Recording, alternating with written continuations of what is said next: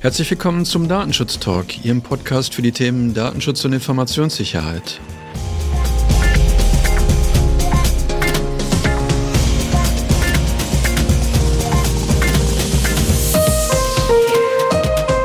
Heute ist Freitag, der 17. Februar.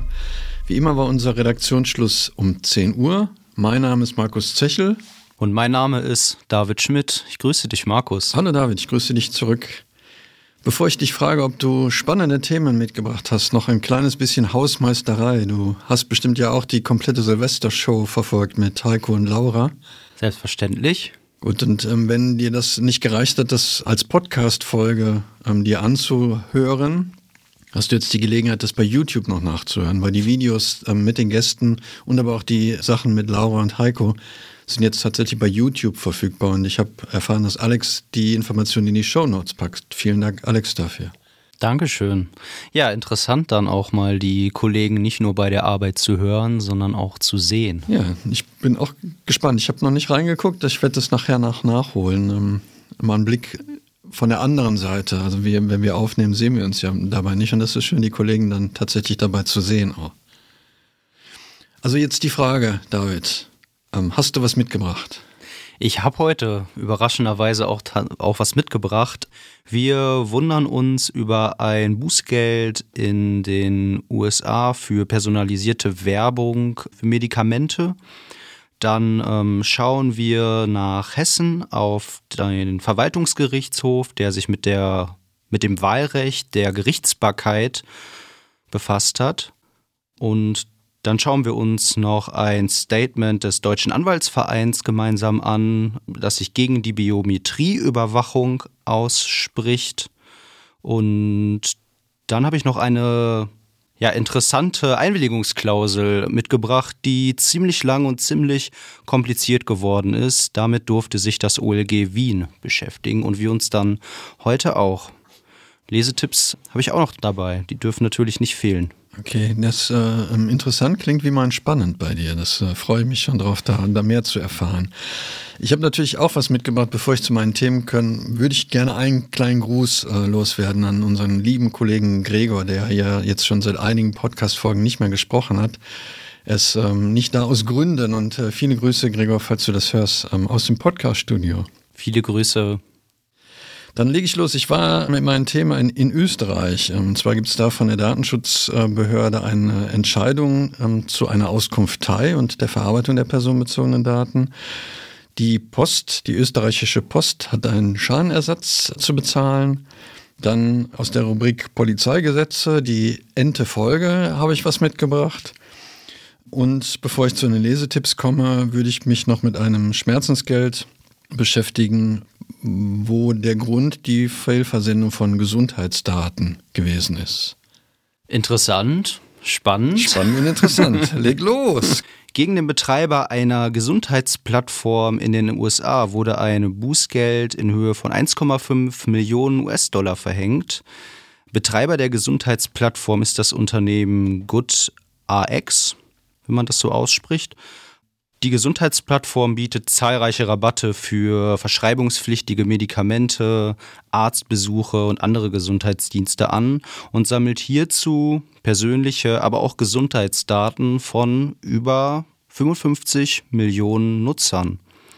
Im Rahmen einer Untersuchung hat aber jetzt die Federal Trade Commission, die Aufsichtsbehörde in den USA, festgestellt, dass diese Daten über Jahre hinweg an Werbeunternehmen und Werbeplattformen wie zum Beispiel Google und Facebook weitergegeben wurden. So hat GoodRx beispielsweise Listen von Nutzern erstellt, die bestimmte Medikamente zu sich nehmen und deren E-Mail-Adressen und andere Daten zur Identifikation an Facebook weitergegeben, um die Werbe-IDs der Betroffenen anzureichern. Dieser Praktik hat die Federal Trade Commission jetzt einen Riegel vorgeschoben und die besagte Strafe verhängt. 1,5 Millionen Dollar. Was halten wir davon, Markus? Aus meiner Sicht können da ruhig noch ein oder zwei Nullen dran. Wir reden ja hier immerhin über Gesundheitsdaten und ähm, die Information ist ja hier komplett ausgeblieben. Ich denke, 55 Millionen Nutzer, die werden schon den einen oder anderen US-Dollar damit umgesetzt haben mit den Informationen. Deswegen finde ich das verschwindend geringes Bußgeld in dem Kontext. Wichtig, was es aber nur wieder zeigt, ähm, wenn man Rabatte eingeräumt bekommt, damit zahlt man an anderer Stelle ähm, dafür, für den Rabatt, den man bekommen hat. Und hier eben mit seinen Daten, die dann weiterverkauft worden sind. Das ist echt spannende Entscheidung. Wie gesagt, Bußgeld finde ich ein bisschen niedrig, aber bei meinem letzten Thema haben wir ja nochmal die Möglichkeit, ähm, über Schadensersatz und Bußgelder auch zu sprechen und die Angemessenheit. Auch eins unserer Lieblingsthemen. So ist es. Ich habe, ähm, wie gesagt, was mitgebracht aus Österreich. Und zwar hat vor zwei Jahren schon die Datenschutzorganisation Neub eine Beschwerde eingereicht gegen die Auskunftei KSV 1870. Der Sachverhalt ist eigentlich total äh, witzig, weil wenn man sich da, wenn man da von seinem Recht auf Auskunft Gebrauch gemacht hat bei der Auskunftei, dann sind die hingegangen und haben die Daten der auskunftssuchenden Person in ihre Datenbank aufgenommen. Und Neub fand es irgendwie nicht so witzig, wie ich das gerade finde. Ähm, und hat sich dann an die Aufsichtsbehörde gewandt und die hat den Sachverhalt jetzt untersucht und festgestellt, dass hier tatsächlich die Verarbeitung rechtswidrig gewesen ist. Ähm, insbesondere sind hier die ähm, Artikel 5 und Artikel 6 natürlich einschlägig, also die Rechtmäßigkeit der Verarbeitung in Verbindung auch mit der Frage der, der Interessenabwägung spielt hier eine Rolle. Und die Aufsichtsbehörde hat festgestellt, dass hier es einen Konflikt gibt, was, was das Thema angeht.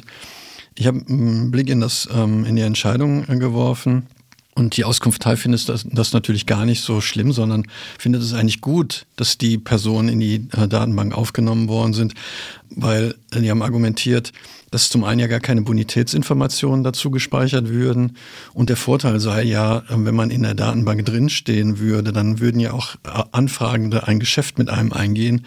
Anders wäre es der Fall, wenn man eben nicht in der Auskunftei drinstehen würde, dann würden eventuell Dienstleistungen noch versagt werden, weil man dann an der Identität und der Existenz der Person überhaupt zweifelt. Das finde ich auch eine interessante Begründung dafür. Also bitte nicht tun. Es ist rechtswidrig, die, die Daten äh, zu verarbeiten und die Aufsichtsbehörde hat halt auch die Löschung der rechtswidrig erlangten Daten angeordnet. Dann mache ich mal weiter in Hessen. Wir haben ja hier in Deutschland ganz traditionell, ich nenne es gerne einen, einen Flickenteppich aus verschiedenen Zuständigkeiten der Gerichtsbarkeiten und damit hat sich jetzt der hessische Verwaltungsgerichtshof in Kassel beschäftigt. Nach Artikel 79 Absatz 2 DSGVO gibt es ja ein Wahlrecht zwischen dem Staat, in dem der Verantwortliche seinen Sitz hat, und dem Staat, in dem der Betroffene seinen gewöhnlichen Aufenthaltsort hat. Ähm, das heißt, Markus, wenn du dich zum Beispiel dazu entscheiden würdest, ähm, Schadenersatz von einem Verantwortlichen in Spanien zu verlangen, dann äh, steht es dir frei, ob du deine Klage beim spanischen oder beim deutschen Gericht einreichst. Jetzt habe ich deinen gewöhnlichen Aufenthaltsort verraten. Ich hoffe, das ist dir nicht zu privat. Und ähm, das deutsche Recht kennt tatsächlich eine analoge Regelung in Paragraph 44 BDSG, das ja unsere innerstaatlichen Regelungen zu Gerichtsbarkeit ähm, umsetzt oder den Rechnung tragen soll. Das heißt, wenn du, Markus, einen Verantwortlichen in Berlin verklagen wollen würdest, dann könntest du das auch hier im Ruhrgebiet tun. Jetzt ähm, wird es noch konkreter. Unangenehm mal ein. Hör auf damit. ja, hier also alles in allem eine Entscheidung, für die das Gericht lediglich ins Gesetz schauen musste. Ich glaube, das nimmt man dankbar an. Interessant wäre ja noch die Frage gewesen, ob denn diese Regelung im BDSG auch europarechtskonform ist. Wir haben ganz kurz darüber diskutiert, ob ähm, die Vorschrift aus der DSGVO denn eine Öffnungsklausel enthält. Aber damit hat sich das Gericht hier nicht beschäftigt. Vielleicht kommt das ja in Zukunft noch. Zur Not ähm, ist es mal wieder eine Möglichkeit, dass wahrscheinlich dann das ähm, Bundesverwaltungsgericht das als Vorlageentscheidung an den Europäischen Gerichtshof weiterleitet. Das scheint ja gute Tradition zu sein. Ist nur die Frage, was dann hier passieren würde bei uns, wenn das gekippt werden würde, dann äh, lassen wir uns überraschen. Spannend. Ja. Wahrscheinlich will da keiner ran. Ich bleibe in Österreich, wie ich schon gesagt habe. Die, die zweite Nachricht, die ich mitgebracht habe, beschäftigt sich mit der österreichischen Post. Da gab es wohl einen äh, Datenskandal, aus dem heraus dann die ähm, Parteiaffinitäten von Millionen von Postkunden weitergegeben worden sind, also verkauft worden sind an wahlwerbende Parteien. Da haben wir ähm, in der Vergangenheit auch schon darüber berichtet. Und es ist jetzt so, dass die ähm, österreichische Post sich wohl mit 2000 Betroffenen verglichen hat. Und zwar auf eine Gesamtsumme von 2,7 Millionen Euro. Das laut der Echo, die die Nachricht auch veröffentlicht hatte, das ORF-Wirtschaftsmagazin Echo, äh, bekommt jede betroffene Person bis zu 1350 Euro dafür. Also ist die Deutsche Post im, im Ergebnis, glaube ich, ganz günstig weggekommen, was das Thema angeht. Macht aber wieder klar, dass eben nicht nur die, die Bußgelder eine Rolle spielen, sondern man auch Rücklagen bilden sollte für eventuelle ähm, Bußgelder, ähm, Schadenersatzansprüche, die man dann auch ersetzen muss. 2,7 Millionen Euro. In der Summe kann das dann doch wehtun. Ja, ich ja. dachte erstmal 1350 Euro, aber ja, pro Person, für die und wenn man sich Person, die Anzahl der Betroffenen anschaut. Ja, für die einzelne Person ist es jetzt nicht so üblich ausgefallen, aber bei, bei 2000 Personen macht das für die Post dann natürlich schon wieder Sinn und dann tut es auch weh. Ja, wir begrüßen natürlich, wenn man diese Rechnung erst gar nicht ähm, aufstellt, sondern direkt so versucht zu kalkulieren, ähm, dass man sich auch an die Regelungen hält. Aber für alle, die das doch anders machen wollen, ähm, hier nochmal ein paar Zahlen. Genau, für den, für den, Business Case könnte das äh, spannend sein, wenn man den durchrechnet, dann die Schadensersatzhöhe nicht zu vernachlässigen. genau. Ich mache weiter beim Deutschen Anwaltsverein. Dieser fordert in einer Veröffentlichung ein Komplettverbot von biometrischer Fernidentifizierung. Und zwar anlässlich der Verhandlungen über äh, den EU-Kommissionsentwurf zur Regulierung künstlicher Intelligenz, dem AI Act. Der Verein warnt sozusagen davor, dass hier ein Schritt unternommen werden könnte, der nicht mehr zurückgenommen werden kann. Verwiesen wird auf den Missbrauch solcher Technologien in illiberalen Regimen. China ist, glaube ich, ein gutes Beispiel, sowie auch die Fehleranfälligkeit der Technik und eine bloße Einstufung als Risikoanwendung, äh, wie es der Entwurf aktuell vorsieht, würde hier nicht ausreichen. Stattdessen soll darauf doch lieber komplett verzichtet werden. Wir sehen das ja auch, dass ähm, diese Technologie immer mehr eingesetzt wird oder ähm, zumindest geplant wird, immer mehr einzusetzen. Ich glaube, für die Olympiade in Frankreich ist es auch geplant, so eine Technologie einzusetzen, um eben genau zu wissen, wer sich an den Schauplätzen aufhält und ähm, was derjenige dort tut. Ich glaube, die, die Forderung, darauf komplett zu verzichten, scheint mir nicht ähm, an der Realität orientiert mhm. zu sein. Wichtig ist, glaube ich, dass wir da Regelungen schaffen müssen, was mit den Daten passiert und ähm, dass eben nicht durch so eine automatisierte Entscheidungsfindung dann die Rechte beeinträchtigt werden. Wir hatten ja schon über verschiedene Aspekte gesprochen, wo eben durch so Gesichtserkennung dann Leuten zum Beispiel der, der Zugang zu einem Musical verwehrt worden ist das ist ja noch harmlos, aber der, die eine Person, die halt mehrere Tage im Gefängnis gesessen hat, weil die künstliche Intelligenz ähm, eben gesagt hat, das ist der als Beschuldigter gewesen. Das hat eine ganz andere Qualität, finde ich dabei. Also Komplettverzicht fände ich schön, halte ich für unrealistisch, deswegen wichtig, dass wir da gute Regeln für haben. Bin ich bei dir, aber es ist natürlich auch eine riesen Herausforderung, da jetzt genau die Linie zu ziehen, indem man Regeln aufstellt und das dann auch zielführend zu kontrollieren. Da muss man konstruktiv dran arbeiten. Mhm. Konstruktiv arbeiten ist, ist ein Thema. Ich glaube, das Bundesverfassungsgericht hat unsere Sprecherliste gehackt, David, wenn ich das richtig sehe.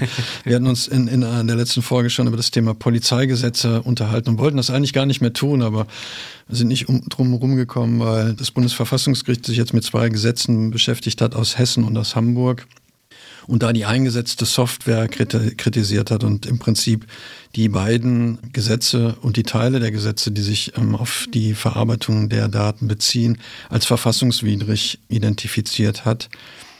Ähm, hierbei ist eben die Normenklarheit nicht, nicht ausreichend gewesen aus Sicht des Bundesverfassungsgerichts. Es gibt Schwellen, wann die Daten verarbeitet werden dürfen und das Gericht hat halt gesagt, es sei nicht ganz klar, wann diese Schwellen überschritten worden sind. Und ähm, die zugelassenen Analyse- und Auswertungsmöglichkeiten seien eben deswegen nicht normklar, nicht hinreichend bestimmt und in der Sache so eng begrenzt, dass ein Eingriffsgewicht der Maßnahme erheblich gesenkt sei. Also so ein bisschen erinnert mich das natürlich auch an die Vorträge, die wir zum Thema Vorratsdatenspeicherung schon gehört haben. Hier ähm, ist es wirklich unangenehm, weil ja auch nicht beteiligte Personen mit in diese Datenerfassung mit einbezogen werden können. Und das sind natürlich genau die Sachen, die ja auch dann nachher vom Europäischen Gerichtshof ähm, festgestellt worden sind und vom Bundesverfassungsgericht auch mhm. schon festgestellt worden sind. Ähm, also die, die breite Einbeziehung von Daten Unbeteiligter, die zu erwarten ist, die dann auch polizeilichen Ermittlungsmaßnahmen unterzogen werden können, stellt natürlich einen unverhältnismäßigen Eingriff dar. Also wenig, wenig überraschend eigentlich auch. Bin ich bei dir, aber ich, ich mag ja, Hintergrund ist ja hier Palantir und bin ja Riesenfan von dieser Herr der Ringe-Analogie. Also für die, die das nicht wissen, Palantir, ähm, das ist ja diese Glaskugel, die in Herr der Ringe genutzt wird, mit der man Dinge sehen kann, die nicht alle sehen können. Und die wird halt auch da nur von den Bösen benutzt. Ich bin gespannt, ob das vielleicht nicht doch noch so gestaltet werden kann, dass auch die Guten für gute Zwecke diese Technik oder diese Glaskugel benutzen können. Es ist nur, nur, für, nur für das Gute wird das genutzt, ausschließlich. Mit einer ziemlich komplexen Einwilligungsklausel durfte sich das OLG Wien jetzt befassen und hat diese dann als rechtswidrig bewertet. Mit der Klausel sollten Kunden einer Airline in verschiedene Verarbeitungen einwilligen. Ich habe mich dazu entschieden, darauf zu verzichten, die Klausel vorzulesen, weil ich mich dabei höchstwahrscheinlich verhaspeln werde. Und ich denke, alleine das spricht schon dafür, dass der Text hier sehr lang und komplex geschrieben wurde.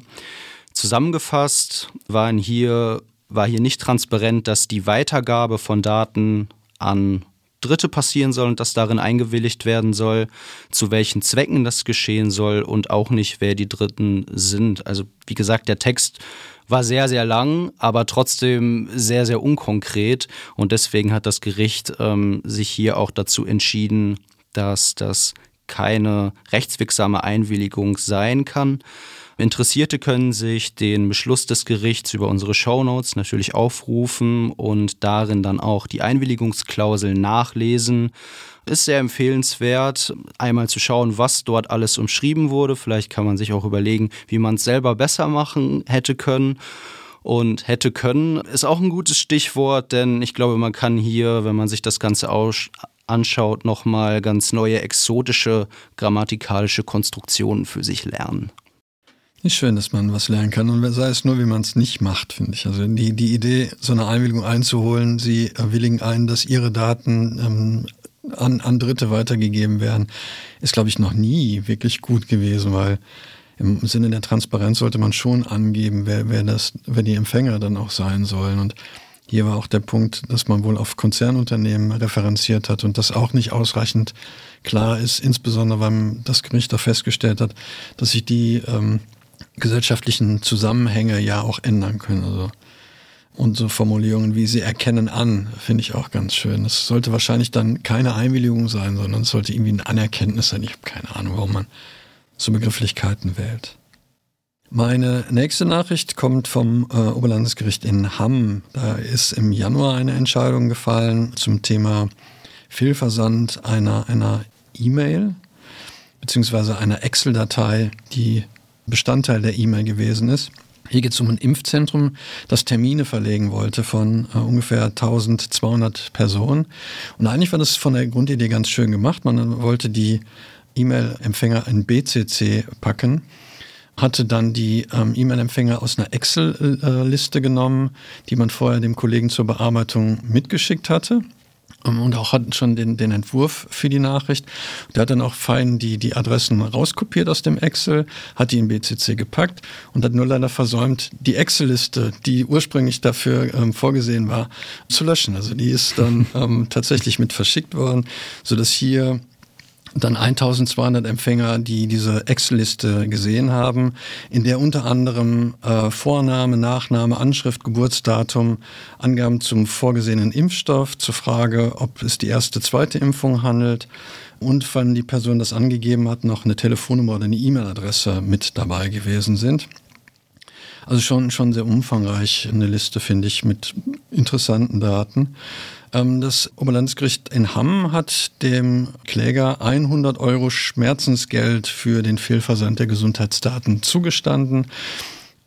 Nach Auffassung des Gerichts wäre das in dem Fall angemessen.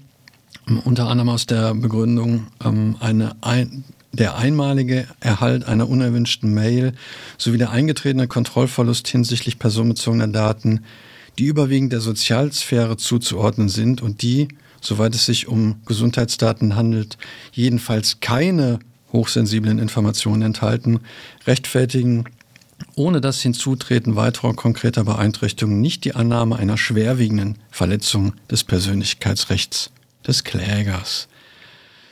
Ich weiß nicht, was für Daten noch sensibler sind als diese Gesundheitsdaten, um die es sich hier ähm, dreht. Weiß ich nicht, wahrscheinlich Amputation oder so. Das könnten dann so hochsensible Gesundheitsdaten sein, die das Gericht meint. Was natürlich ein Argument ist, was man an, anbringen kann. Wir haben ja hier ähm, die 1200 Personen. Von daher, wenn 100 Euro Schmerzensgeld zugestanden werden, wäre das zumindest für die Beklagte durchaus in einem, in einem Bereich, wo es unangenehm werden könnte als Schmerzensgeld. Aber ich finde 100 Euro für, für den Sachverhalt, der Kläger hatte, glaube ich, 20.000 ähm, sich gewünscht ähm, und 100 gekriegt. Ähm, aber immerhin, immerhin. Kontrollverlust hat das Gericht festgestellt, mhm. rechtfertigt ähm, auch einen Schadensersatzanspruch. Finde ich ganz, ganz wichtig hier nochmal festzustellen. Mhm. Ja, wichtig vielleicht hier auch nochmal, ähm, dass es keine Bagatellgrenze gibt. Ne, damit hat sich das Gericht ja auch nochmal befasst. Ne? Schaden ist Schaden. Über die Höhe des Schadens kann man hier natürlich streiten. Ja, aber den konkreten, äh, immer die konkrete Höhe, aber tatsächlich ja, das, das finde ich auch ganz wichtig, dass es eben keine Bagatellgrenzen gibt. Und ich denke, ähnlich wird wahrscheinlich dann der Europäische Gerichtshof sich ja auch äußern. Obwohl die, die Frage des Kontrollverlustes ja spannend ist. Der Generalanwalt hat sich ja sehr intensiv damit beschäftigt und die Erwägungsgründe 75 und 85 als sozusagen redaktionelle Versehen des europäischen Gesetzgebers dargestellt. Ich kann es nur empfehlen, es ist eine amüsante Lektüre, ähm, lustig gemacht. Ja, Kommen wir zu den Lesetipps oder hast du noch was? Nein, wir springen zu den Lesetipps und ähm, wir bleiben auch bei Excel. Ich möchte die Steilvorlage, die unsere Redaktion hier für uns vorbereitet hat, unbedingt. Genau, was kann ich tun, um mitnehmen. Datenpannen mit Excel ähm, zu vermeiden? Genau. genau, das hat das Bayerische Landesamt für Datenschutz ähm, jetzt nochmal zusammengefasst und ja, ich, ich, ich finde es ja immer ähm, ein bisschen unangenehm, wenn man sagt, hättest du mal. Ne, aber hättest du mal das gelesen, könnte man hier sagen. Und ansonsten lohnt sich das bestimmt auch nochmal für die Zukunft zu lesen, wenn man viel mit Excel hantiert und äh, wenn man personenbezogene Daten in Excel verarbeitet und insbesondere, wenn man Excel-Tabellen auch per E-Mail verschickt. Ich habe einen äh, Lesetipp, der auch aus Bayern kommt. Hier wird das Verhältnis der Datenschutzaufsicht und anderer ähm, Aufsichtsbehörden dargestellt, insbesondere hier der Kommunalaufsicht. Ähm, das ist ja durchaus eine Frage, die in der Praxis immer wieder eine Rolle spielt. Welche Aufsichtsbehörde ist jetzt eigentlich die für mich? Wenn ich eine Krankenkasse bin zum Beispiel oder wenn ich mit der BaFin auch zu tun habe. Und hier wird in dem Papier dann deutlich gemacht, ähm, wann welche Aufsicht ähm, zu referenzieren ist. Und man könnte es mit einem guten Juristenspruch sagen, es kommt darauf an. Also beide können nebeneinander, je nach Lage des Einzelfalls, ähm, die, die zuständige Aufsichtsbehörde sein. Und äh, das Papier lässt sich wohl auch entsprechend modifizieren und man kann dann halt auch abstrahieren, wann die jeweilige Aufsichtsbehörde zuständig für einen ist. Ich habe dann noch einen DSK-Beschluss als Lesetipp mitgebracht, einen neuen, und zwar über die Zugriffsmöglichkeiten öffentlicher Stellen von Drittländern. Die DSK beschäftigt sich damit oder bewertet die Zugriffsmöglichkeiten öffentlicher Stellen von Drittländern auf personenbezogene Daten, die nach Artikel 28 DSGVO im Auftrag im EWR verarbeitet werden. Ein Thema, was uns ja auch immer wieder beschäftigt und auch noch lange beschäftigen wird. Von daher lohnt sich auch dort ein Blick hinein. Ich habe äh, auch was äh, mitgebracht, was im weitesten Sinne mit der DSK zu tun hat, um irgendwie eine Überleitung hinzubekommen. Ähm, es gibt ja die Hambacher Erklärung zur künstlichen Intelligenz der DSK bereits aus 2019 in der sieben Punkte oder sieben Anforderungen an künstliche Intelligenzsysteme definiert werden. Und das referenziert jetzt äh, Professor Dr. Kugelmann, der zum äh, Safer Internet Day auch nochmal auf das Thema Chatbots, äh, Bildgeneratoren und andere KI-Systeme ähm, hinweist. Das scheint wohl ein Thema zu sein, was in Schulen populär wird. Man kann dann eben seine Aufsätze durch so eine künstliche Intelligenz ähm, erstellen lassen, seine Referate oder so. Und er sagt äh, ähm, in dem Papier oder in, in dem Hinweis, dass gerade das Thema jetzt an, an Schulen durchaus behandelt werden kann, die Lehrkräfte jetzt eine gute Gelegenheit haben, mit Schülerinnen und Schülern konstruktiv kritisch auf so Programme zu schauen und sich die Algorithmen dann nochmal anzuschauen, die da verwendet werden und welche Daten man dann zur Verfügung gestellt bekommt. Und ähm, dann haben wir als letzten Lesetipp noch den ähm, Tätigkeitsbericht zum Datenschutz des Landesbeauftragten aus Baden-Württemberg mitgebracht. Wenn ich das richtig sehe, ist das der erste in diesem Jahr weiß nicht, ob es einen Preis dafür gibt, aber äh, den empfehlen wir natürlich auch nochmal, sich am Wochenende oder wenn Sie wollen, ähm, auch abends irgendwann anzuschauen. Ähm, darin wird nochmal die Corona-Pandemie ähm, thematisiert.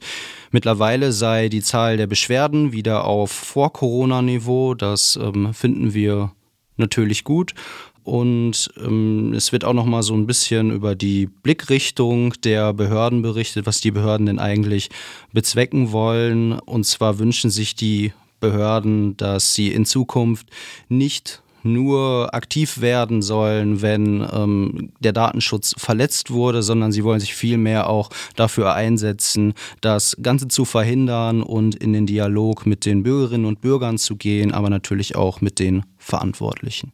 Ich glaube, in Rheinland-Pfalz gibt es auch eine ähnliche Initiative. Um, ähm, da gibt es auch einen Aktionsplan, den äh, Professor Dr. Kugelmann auch, auch vorgestellt hat.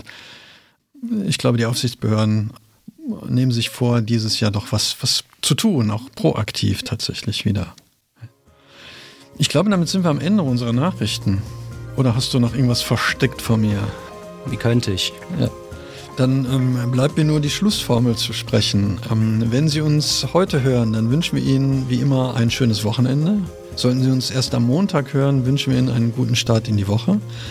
Wir freuen uns, wenn Ihnen die Folge gefallen hat, dann natürlich wie immer über positive Bewertungen bei der Plattform, wo Sie uns gerade hören. Wenn die nicht gefallen hat, dann behalten Sie das wie immer bitte für sich. Ich wünsche dir ein schönes Wochenende, David. Das wünsche ich dir auch, danke. Und bis bald. Bis bald.